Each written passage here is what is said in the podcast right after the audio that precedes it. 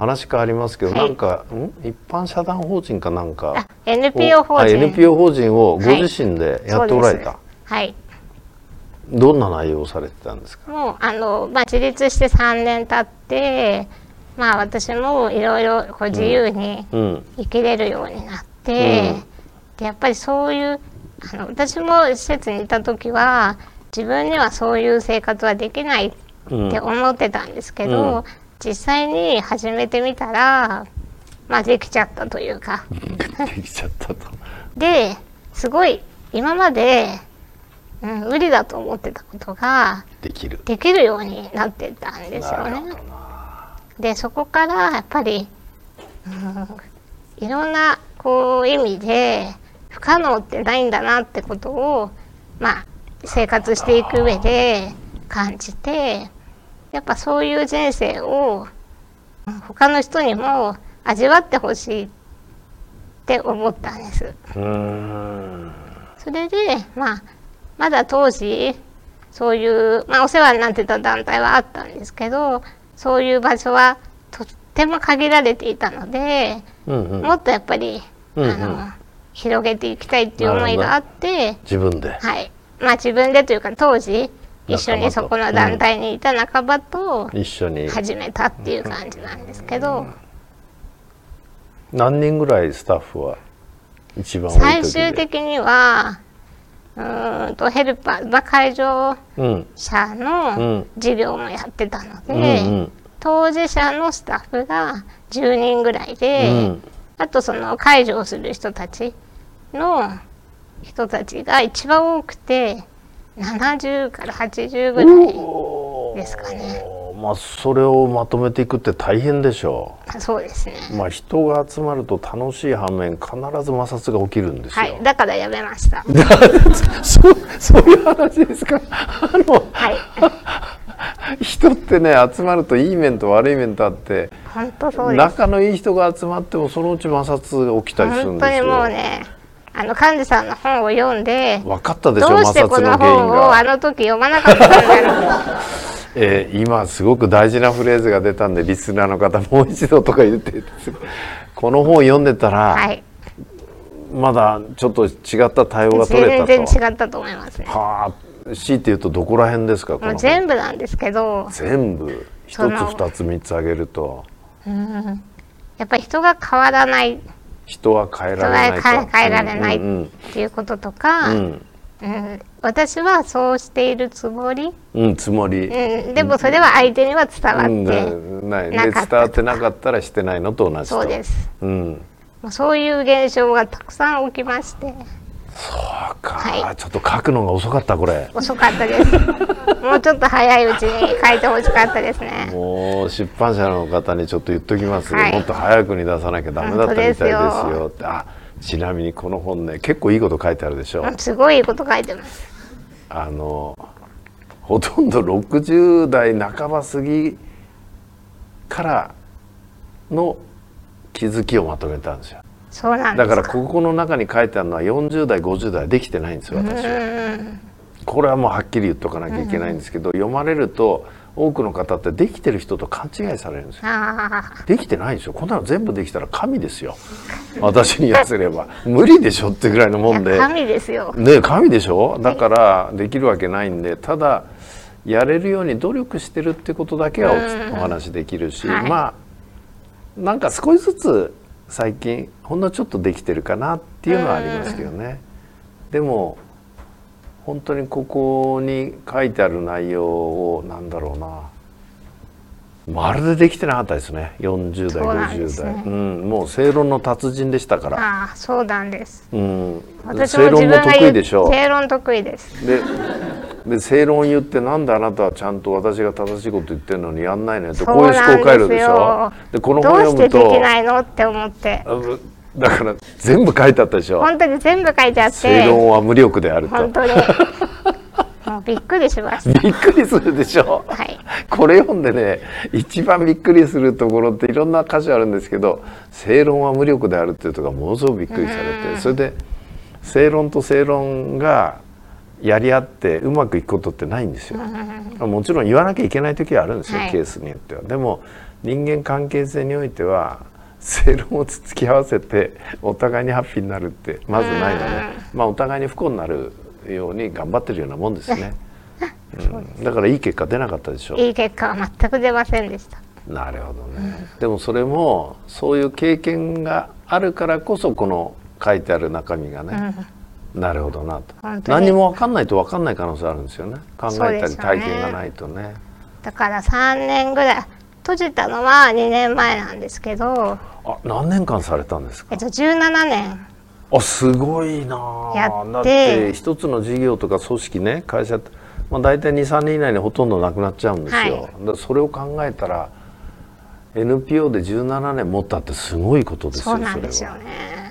相当嫌になること数あったでしょでも、う、うん、本当に17年やって15年ぐらいはうまくいってた。そんなに嫌だなと思うことはなかったんです。すっごい珍しいそれは。本当ですか？もものすごい珍しい、でなんで16年目から？16年目から何が起こったんだろうって感じですよね。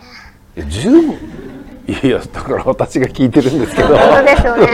10 15年15年続くってバクちゃんないよね。ないよね。NPO 放置も結構短期んでね間でね。実質運算無償しちゃうんですよ。だからそれが残ってたのが16年17年目でやめてしまう。まずまず一つが、うん。うんとなくなっちゃうと、うん。私のその地域生活が成り立たないっていうのが一番ですね。やっぱヘルパー事業もあったので。そうか。そうなんです。そういうまあ他私の他にも十何人その利用していらっしゃる方がいたので、うんうんうん。そういう方の地域生活を全部ストップしてしまうことになるのでやっぱそれが続いたその17年続いた、うん、理由の一つかなとはそのねヘブランさん全体でお一番多い時で70人、はい。直のスタッフが10人80人、はい。これをこうまとめていくときに一番大事だなと思ったことってあります？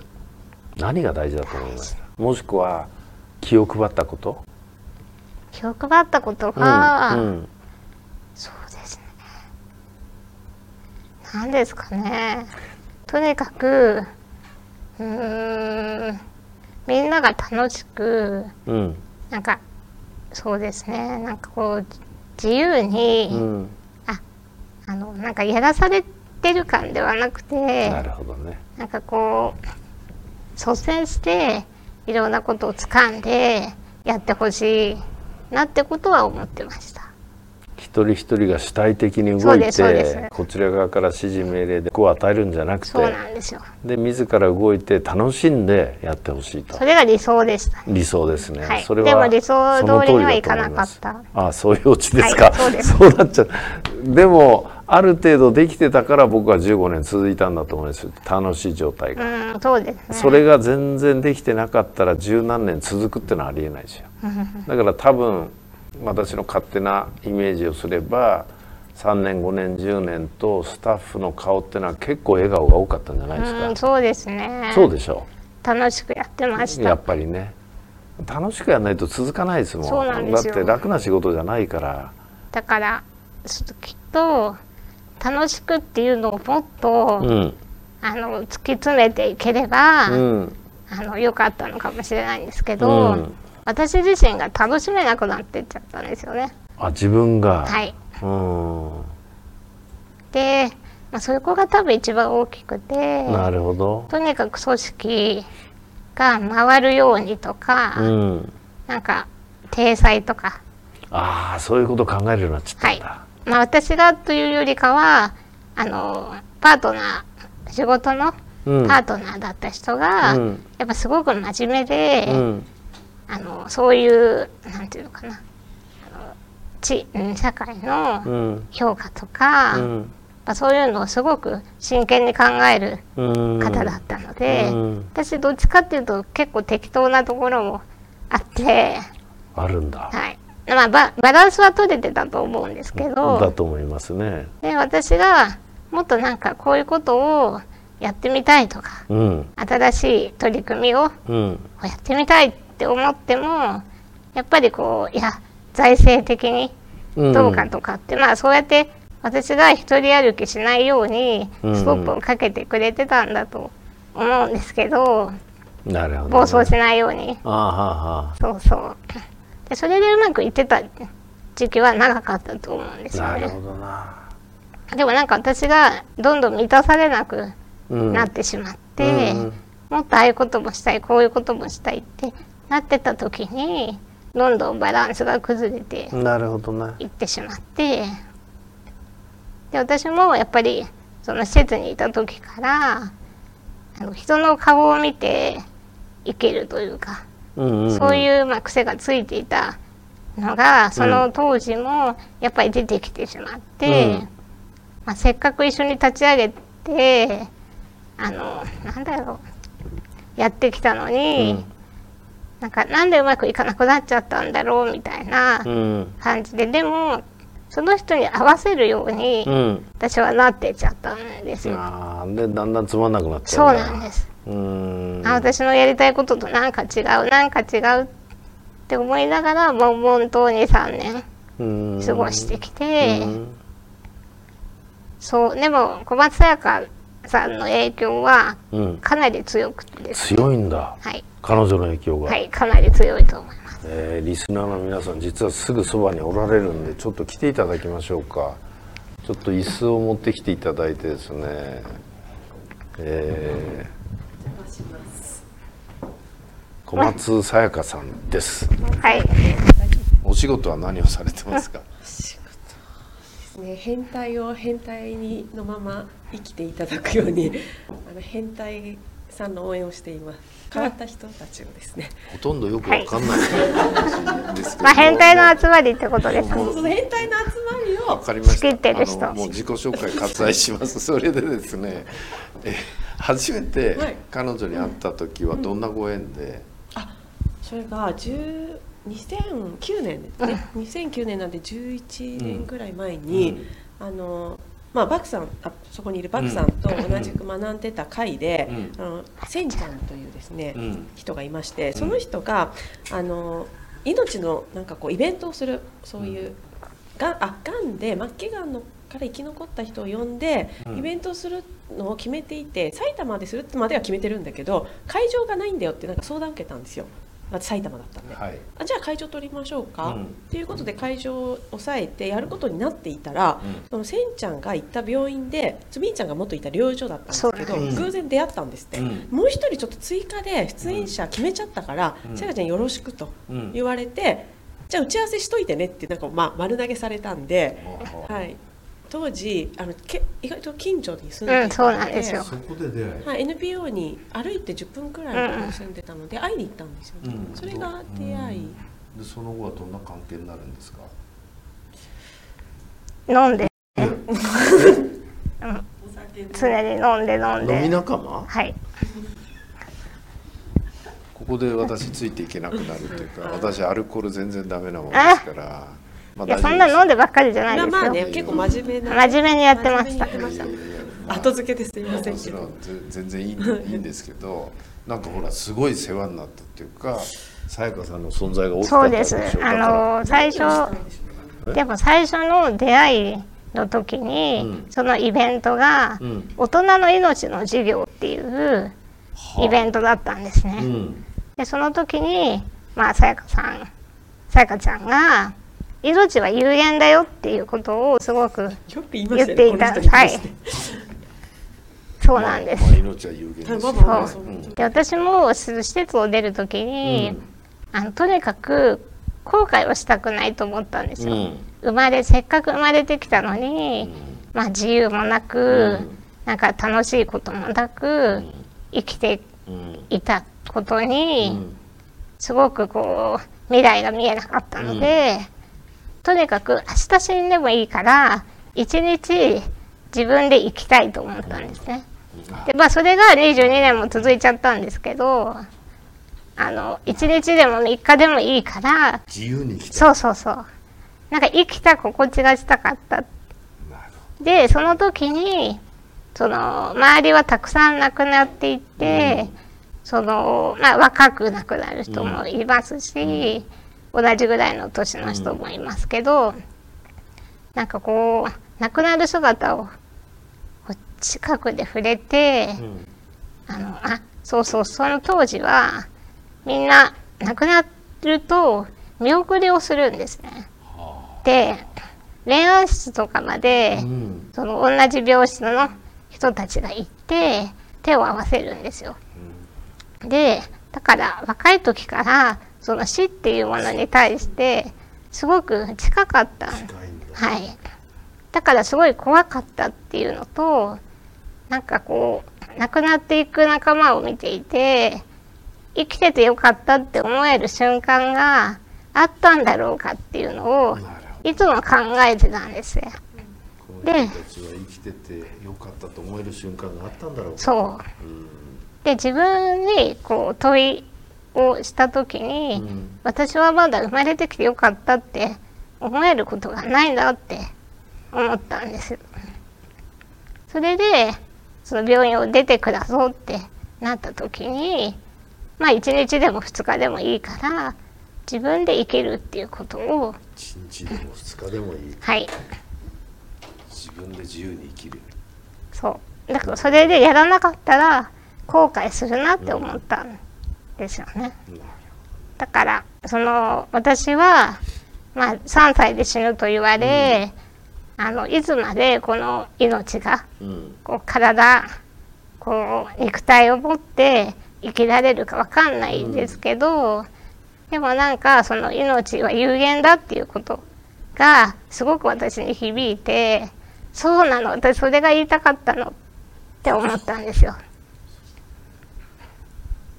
あなたよりよっぽど分かってるそうなんはですよ。ずだよね。だから私その分かってるすごく人に向かって言ったような感じはあるよね。すごく遠慮しててそのそのことをうん。私そういうの大事にしてるんですっていう時に、うん。絶対こっちの方が分かってるじゃないですか、うん。その人に対してそんな分かりきってることを言うことになんかこう恥ずかしさっていうかがあってすごいそういう気持ちで言ってたのを覚えてます。そうなんだ。わ私なんかが言うことじゃないんですけどみたいな。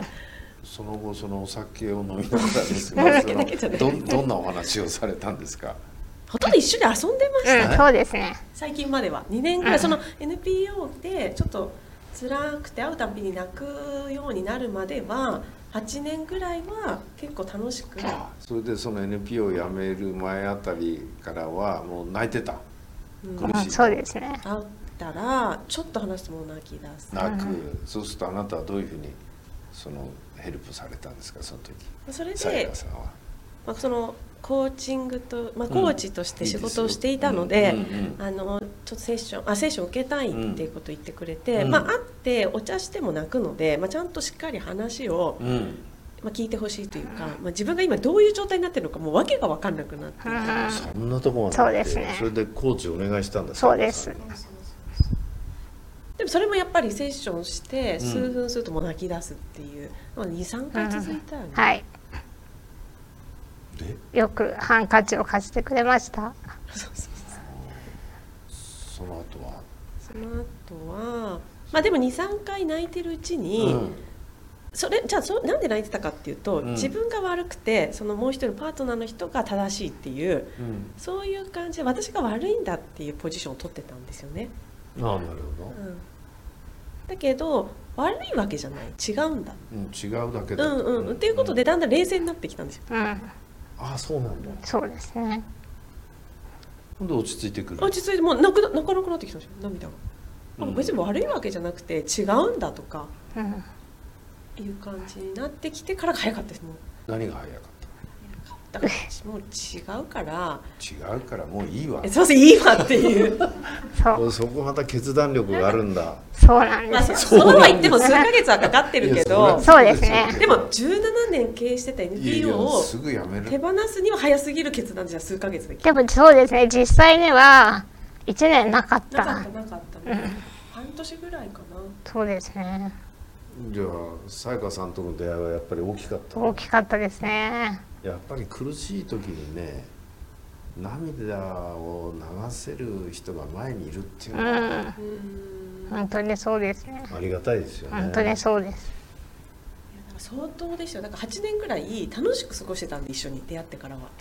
あそれが泣き出しちゃったそれが会うたんびに泣くから何が起こってるんだろうって苦しかったんだね、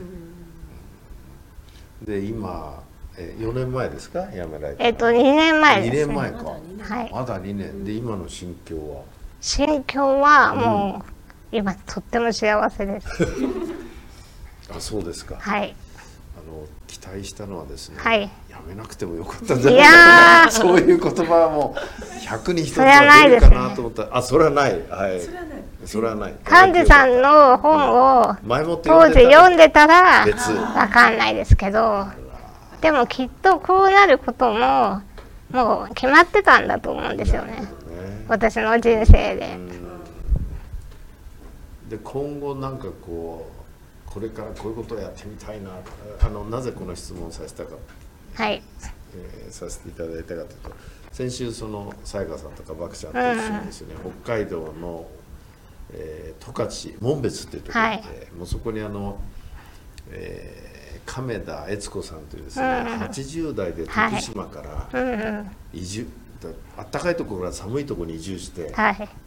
そこで事業を起こしたと、うん。82ですよ。すごいですよでねこの間ずっとお話を伺っててすごいのはですねもうやりたいことが山のようにあるっつってワクワクしてるのね、なんていうのかなもう存在がなんか優しさの塊みたいな人で何を申し上げたかったのかっていうといろいろされてきたんですけどその人がもうやりたいことだらけ。うん。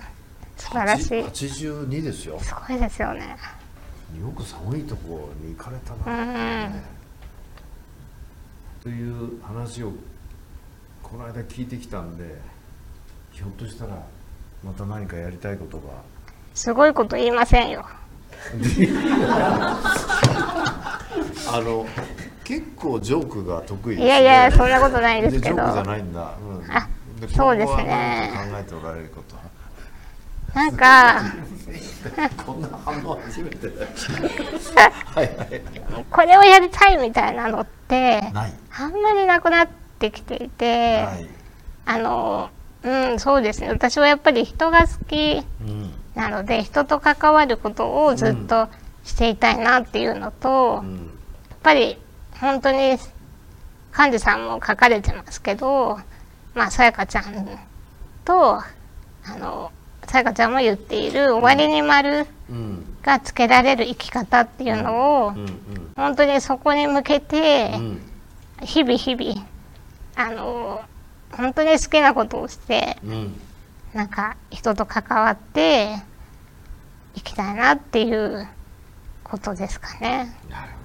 あとはやっぱり私はいろんなことを挑戦というか、障害トライ人っていうあのさやかちゃんが和成長の中でうん。つけてくれた、あの私の、まあ、ライフテーマというかあの障障害っていうのはそうです。障害っていうのは障害私うん。の体の障害と一生涯っていう。うん一生うん。トライ人って言ってうんトライしていく人。うん。でトライも別にそんな大きなうん。例えば海を渡って向こうの島に行くとかうん。そういうことではなくて毎日ちょっとしたあこれ無理かもとかなんか本当はやってみたいんだけどなみたいなことをコツコツとなんか挑戦していくみたいなうん。イメージですかね。でそういう私、まあ、生き方を、まあ、特にあの、まあ、自立するっていうこともそうですけど、その後もすごいいろいろトライしてきてるんですよ。例えば病院にいた時はバスに乗るってことも私にとっては大冒険。はい二十歳まで自分で切符を買って電車に乗るっていう経験がなかったですしその病院の行事以外で、あの外出をするってこともほとんどなかったんですよ。うんうんで20 20歳を過ぎてからそのボランティアに来てた大学生の友達ができて、うん。まあ、彼らに引っ張り出してもらって、その電車に乗ったりして街に出るみたいな。でも私にとってはちょっとこのあの地理的に分かんない方多いと思うんですけどなんか大宮駅っていうのは埼玉のこの辺だとうん。新幹線も通っててそこに行くのがもう私はディズニーランドに行くぐらいの出来事なんですよ。でもそこに行ってしまうとうん。ここで来れたんだったら新幹線にも乗れるんじゃないみたいな。うん。なんか本当にちょっとずつちょっとずつうん。なんかいろんなこうトライができるようになってきてバスに乗るのも大変。すごいばドキドキだったのが今は飛行機にも乗りますし船にも乗りますど、しうん。そういう一つ一つもそうですよね。トライっていう意味では。うん。でそれが不可能じゃないってことを私はたくさんの人に伝えていきたくてだから私が何かこうしていくっていうよりかは私がしているその姿をみんなに見てもらって、なるほど。